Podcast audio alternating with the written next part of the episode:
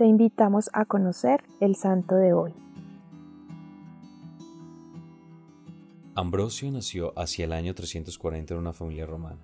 Todavía era catecúmeno cuando por aclamación del pueblo fue elegido a la sede episcopal de Milán. El 7 de diciembre del año 374, en cuestión de religión cristiana tenía que aprender casi todo. Se dedicó sobre todo al estudio de la Biblia con tanto empeño que pronto la aprendió a fondo. Pero Ambrosio no era un intelectual puro, era sobre todo un óptimo administrador de su comunidad cristiana.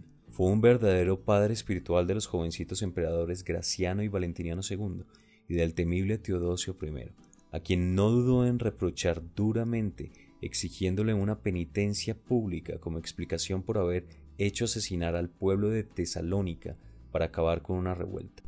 Ambrosio es el símbolo de la Iglesia que renace después de los duros años del ocultamiento y de las persecuciones.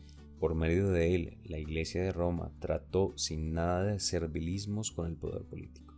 Sus cualidades personales fueron las que le atrajeron la devota atención de todos. La actividad cotidiana de Ambrosio estaba dedicada a la dirección de su propia comunidad y cumplía sus compromisos pastorales predicando a su pueblo más de una milla semanal.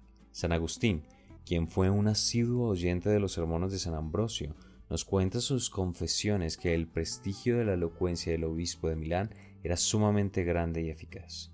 Sus libros publicados son las rápidas transcripciones y reutilizaciones de sus discursos, poco o nada revisados. Sus famosos comentarios exegéticos antes de ser reunidos en volúmenes habían sido predicados a la comunidad cristiana de Milán.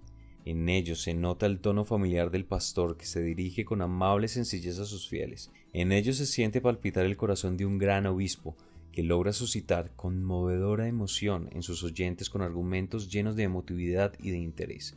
Como buen pastor le gusta enseñar cantos litúrgicos a su pueblo, por eso compuso un buen número de himnos, algunos son todavía familiares en la liturgia ambrosiana.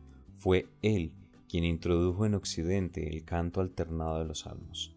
Ambrosio murió en Milán el 4 de abril del año 397. Señor mío Jesucristo, me acerco a tu altar lleno de temor por mis pecados, pero también lleno de confianza porque estoy seguro de tu misericordia. Tengo conciencia de que mis pecados son muchos y de que no he sabido dominar mi corazón y mi lengua.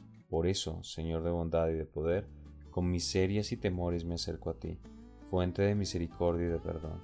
Vengo a refugiarme en ti, que has dado la vida por salvarme. Mira, Señor, a este pobre pecador, creado y redimido por ti me arrepiento de mis pecados y propongo corregir sus consecuencias.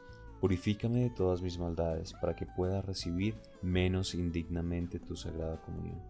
Amén. Cristo Rey nuestro, venga tu reino.